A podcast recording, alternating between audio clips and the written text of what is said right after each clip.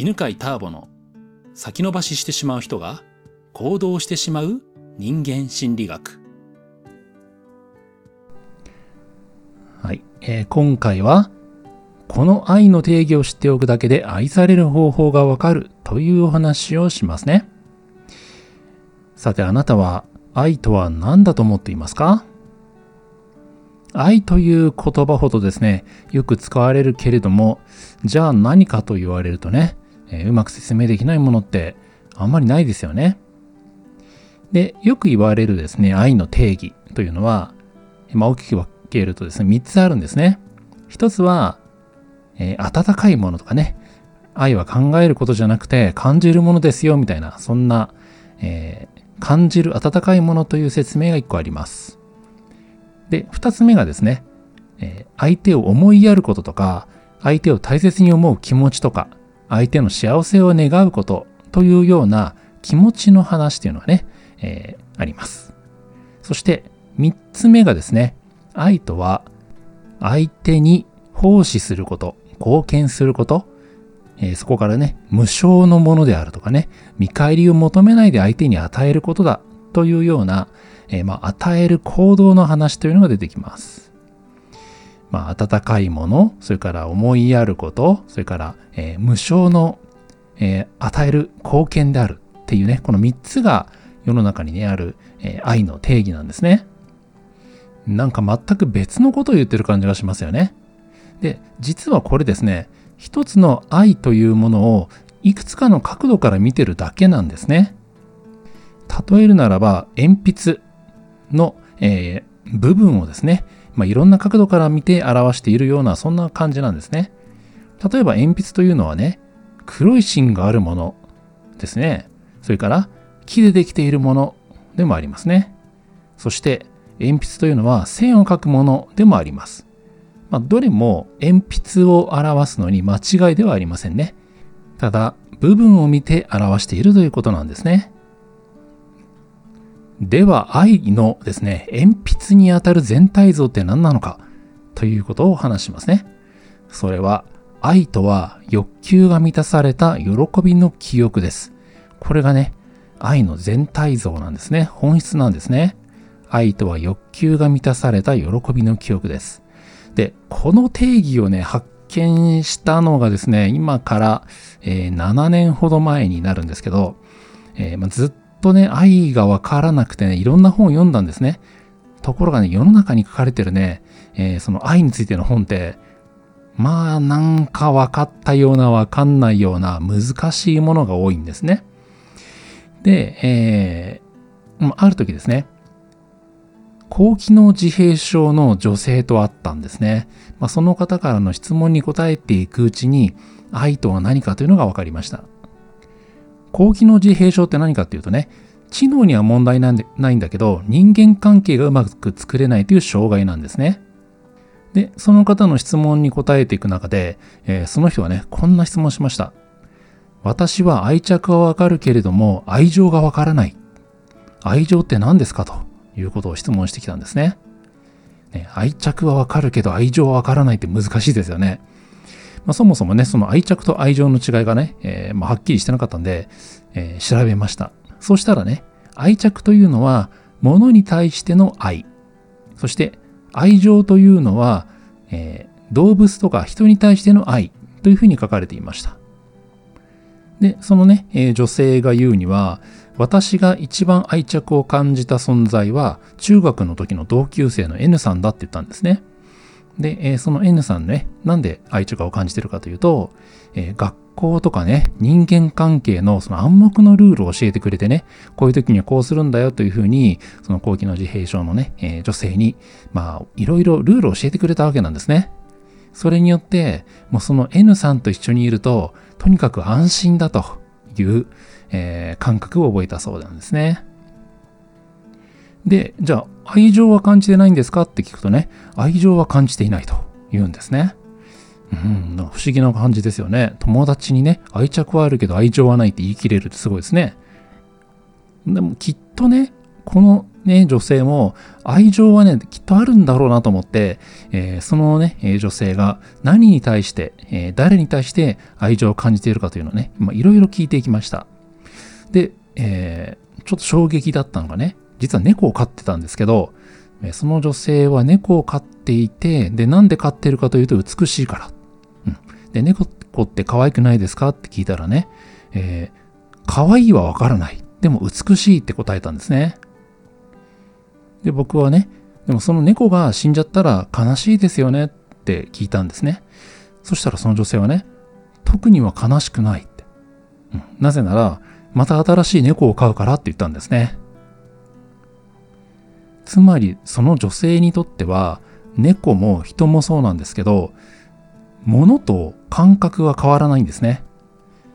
例えば、えー使い慣れた椅子ってね、愛着感じますよね。まそれは座り心地も分かっているしね、えーね、こう、使い慣れてるっていう安心感があります。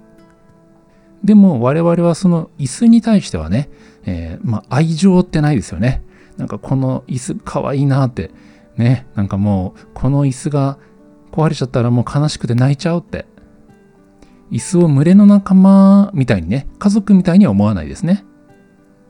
で、そのね、えー同級生の話とか猫の話を聞いて、で、えー彼女が高機能自閉症っていうふうに言われたと、お医者さんから言われたっていう話が、えーようやくね、それで謎が解けたんですね。彼女は、愛着は感じるけど、愛情は感じないのは何かというと、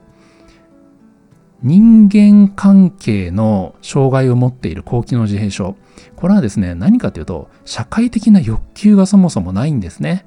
社会的な欲求っていうのはね、群れを作ったり、仲間を認識したりする、まあ、そうしたいという欲求ですね。で、それが機能としてないんですね。まあ、生まれ持って、まあ、その脳のね、えーまあ、機能が働いてない。まあ、そういう障害を持ってるんですけど、でも、えーその社会的な欲求はないけれども、安全欲求を持ってるんですよ。つまり安心したいという欲求ですね。だから、えー猫とか、それから、えー友達のね、N さんに対しては安心を感じるわけなんですね。まあ、これで、愛ってね、何かっていうと、欲求から生まれてるってのが分かったんですね。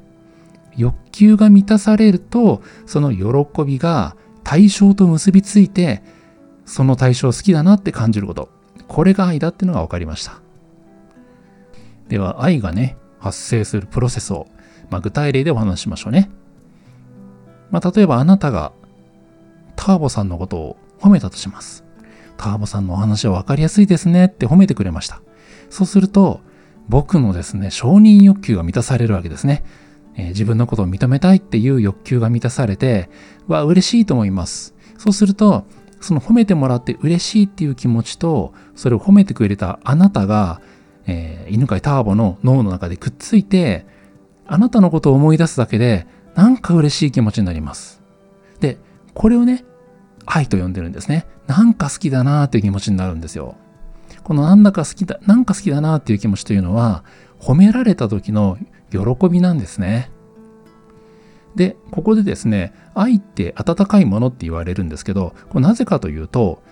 喜びっていうのは感情ですよね。で、感情ってね、体レベルで何が起きるかっていうと、筋肉のね、血流が多くなるんですよ。